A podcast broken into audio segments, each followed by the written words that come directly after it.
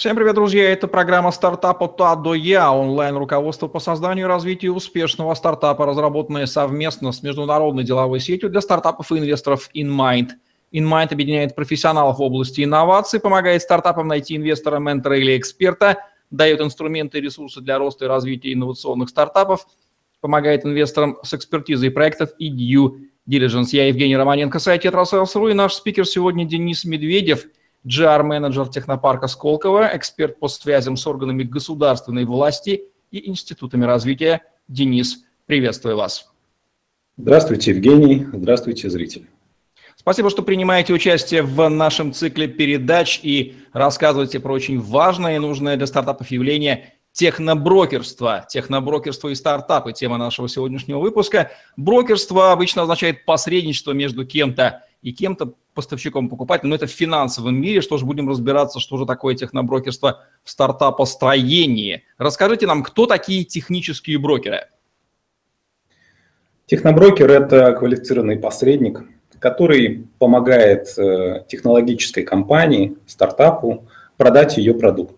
Продуктом может быть некое устройство или это может быть технология. Но самое главное, что Техноброкер помогает компании преодолеть барьер между вот тем вот прототипом нового устройства или технологий и тем, э, и тем продуктом, который требуется рынку. Обычно э, компании осознают, что им нужна поддержка на уровне, когда они э, вот, создали прототипы, провели первые тесты, наверное, в реальных условиях. Тогда они поняли, что им реально э, уже есть что предлагать на рынок, но при этом они еще не прощупывали рынок или они не знают не имеют выхода на конкретного э, потребителя, будь то B2C сегмент или будь то крупные компании или корпорации. И именно в этом в основном им помогают техноброкеры. Это те агенты, которые помогают продать им технологию, найти покупателя и э, выстроить цепочку продаж. Окей, то есть смысл примерно тот же самый, что и брокер на бирже при взаимодействии с покупателем. Он помогает покупателю продать его ценные бумаги. Возникает вопрос, почему стартап не может сделать это сам? Вернее, в каких случаях он не может это сделать сам и прибегает к помощи техноброкера? Как правило, стартап – это компания на ранней она э, не может э, потянуть в себе все компетенции, которые нужны для э, полноценной коммерциализации новых технологий. Не может э, инженер быть одновременно и крутым предпринимателем, и продажником, и ученым, и технологом. И, конечно же, э, цель любого стартапа превратиться в крупную компанию, которая умеет э, осуществлять полный цикл коммерциализации, имеет для этого все услуги in-house. Но чаще всего подобные вот специальные, специфические компетенции приходится отдавать на аутсорс, привлекая для этого специальных агентов. Э, дело в том, что продажа технологий – это несколько более сложная процедура, чем продажи какого-то конкретного продукта, поскольку а, под этим подразумевается, что должна быть, а, а, должно быть тестирование, должен быть проведен дудил, должно быть э, разработана и готова конструкторская документация, должна быть защищена интеллектуальная собственность, все это должно соответствовать определенным стандартам отрасли. И требованиям того, будущего э, покупателя, которому эту технологию предлагают. Естественно, что э, и очень часто стартап, разрабатывая технологию, сталкивается с ситуацией вот пиво продукция, она может быть, уже не настолько соответствует именно тому сегменту, в который он хотел продавать свой продукт, а она, но при этом она может быть востребована в другой сфере, а это означает, что нужен технологический трансфер. То есть нужно адаптировать технологию под особенности производства новой сферы и под э, новые требования э, бизнеса, промышленности, которому технологию предлагается э, продавать. Поэтому техноброкеры, они помогают быстро перестроиться в новых условиях, быстро э, выстроить цепочку продаж и ликвидировать какие-то пробелы в стадии готовности этого продукта, доведя его до э, стадии готовой к началу продаж и массовому производству. Чем в этом случае технологический брокер отличается от высококвалифицированного продавца, который, с одной стороны, прекрасно знает продукт стартапа, с другой стороны, прекрасно знает потребности потенциальных покупателей, с третьей стороны, обладает немалым кругом связи в индустрии, способный легко генерить лиды на эту продажу, ну и конвертировать их. Э, по-моему, это примерно то же самое, или я ошибаюсь? Э, дело в том, что э, никто, конечно же, не знает э, технологию стартапа лучше, чем сам создатель, основатель этого стартапа. И, э, но в какой-то момент ему приходится делать выбор. Либо он сосредоточится на доработке своей технологии и э, до стадии, когда ее нужно выводить на рынок, нужно искать, э, искать потребителя. Вот, и в таком случае он потратит много ресурсов, сил, времени и денег на то, чтобы просто доработать технологию, то есть заниматься R&D, внедрением, разработкой, тестированием. Это требует очень много затрат. Либо он будет фокусироваться на коммерциализации на рыночной части. Он будет искать себе э, там будущих клиентов, э, он будет искать инвестиции, он э, и, как правило, очень сложно совмещать эти две функции в одном.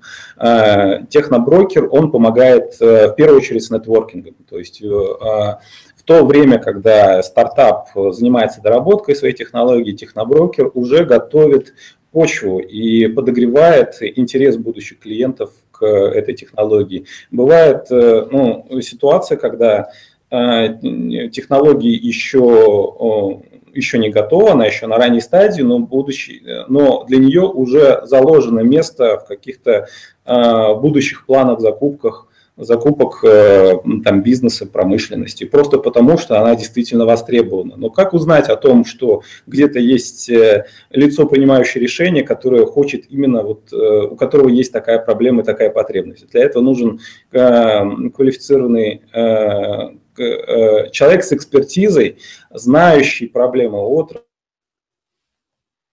умеющий очень быстро прощупать почву и найти, э, найти потребность, найти проблему и точечно э, предложить для нее решение. А, техноброкеры специализируются именно вот э, на такого рода отношениях, сделках, и они замотивированы в первую очередь в успехи э, в том, чтобы это, в том, чтобы сделка состоялась, в этом состоит их, э, э, их финансовая мотивация, гонорар, поэтому это очень серьезная серьезная мотивация, ответственность за результат. Именно поэтому имеет смысл пробовать отношения с техноброкерами, потому что можно не требуется платить денег, денег вперед. А, можно договариваться о том, что а, успешные, успешные сделки будут благодарены, но при этом вы а, можете часть своих часть своего времени или часть, часть своих ресурсов не тратить на поиск клиента и а сосредоточиться на готовности продукта для того, чтобы как только к вам придет заключить и осуществить первые продажи. Ну что же, роль техноброкера предельно понятна. В каких случаях стартапы могут вполне обойтись без техноброкеров?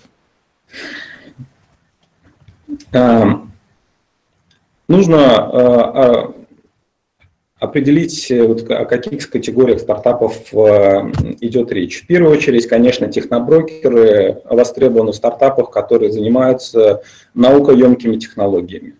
А, то есть это а, а, разработки, в, которых лежат, э, в основе которых лежат э, там, настоящие научные исследования, ноу-хау, те, которые могут быть защищены патентами, те, которые востребованы на международном рынке, а значит их нужно обеспечить им соответствующую упаковку для трансфера. И э, если говорить о науке, то мы очень часто, ну вот здесь в Сколково сталкиваемся с такой ситуацией, что стартап у которого есть там идея ноу-хау или технология, он защитил докторскую, он имеет пару патентов, э, и он прекрасно разбирается в научной составляющей, но он плохо представляет, как он будет на этом зарабатывать. И часто ему и не хочется этим заниматься. То есть ему нужно, эм, ему нужно чтобы кто-то взял его продукт и продал. И вот здесь техноброкеры совершенно незаменимые люди, и хорошо, когда такой человек есть в команде. Возможно, э, такую роль может играть кто-то из основателей, кто имеет опыт успешного внедрения, успешного реализации стартапа, э, вывода продукции на рынок, трансфера технологий. И в таком случае ну, часто бывает, что техноброкеры – они э, мотивируются долей в стартапе. Э, такая ситуация тоже возможна, но это э, только в случае, если полное взаимопонимание и уверенности основателей в том, что техноброкер не подведет и не будет сидеть сложа руки, а именно будет рыть носом землю и все сделает для того, чтобы как можно скорее привлечь первые деньги и сделать так, чтобы их было много, и их хватило на дальнейшую разработку. Каковы ключевые правила работы стартапов с техноброкерами и типичные ошибки, которые стартапы допускают, работая с техноброкерами? Если говорить о правилах, то, ну, наверное, а, пока что каких-то зафиксированных, документированных правил нет. Это, э, ну, действуют обычные, вот, э, наверное, традиционные рыночные правила. Нужно всегда Э, на берегу оговаривать условия взаимодействия, нужно ставить определенные сроки и э, измеримые показатели результативности действий.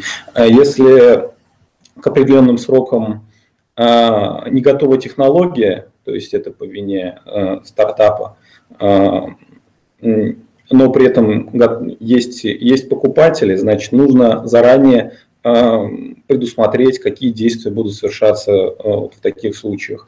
Если, э, э, если техноброкер не вполне там, эффективно выполняет свою работу, значит, нужно сразу говорить условия, при каких при какой ситуации стартап и техноброкер распрощаются друг с другом, стартап будет искать себе нового или решит, что он должен двигаться дальше самостоятельно. Но общая рекомендация я могу посоветовать не, э, не бежать и не искать их на брокера раньше времени.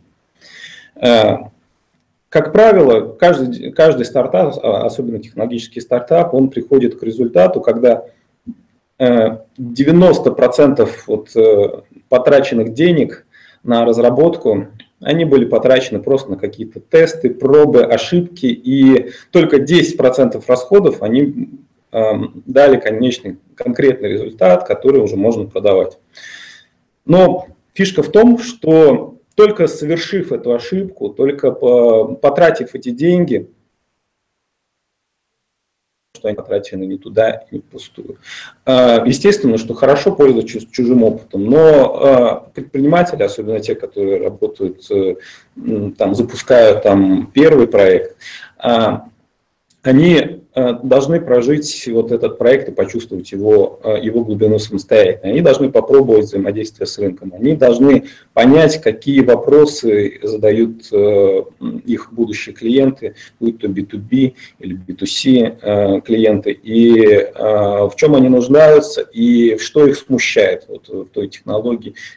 Быть может, они выбрали не совсем правильное направление, могут подкорректировать. Техноброкер Э, может не разбираться в э, этой технологии, может э, продавать то, что не вполне соответствует там, представлениям. То есть он должен очень хорошо погрузиться в эту тему и полностью понимать вот аспекты там, разработки этой технологии производства для того, чтобы отвечать за результат в первую очередь перед, перед заказчиком и, конечно, перед своим клиентом, технологическим стартапом.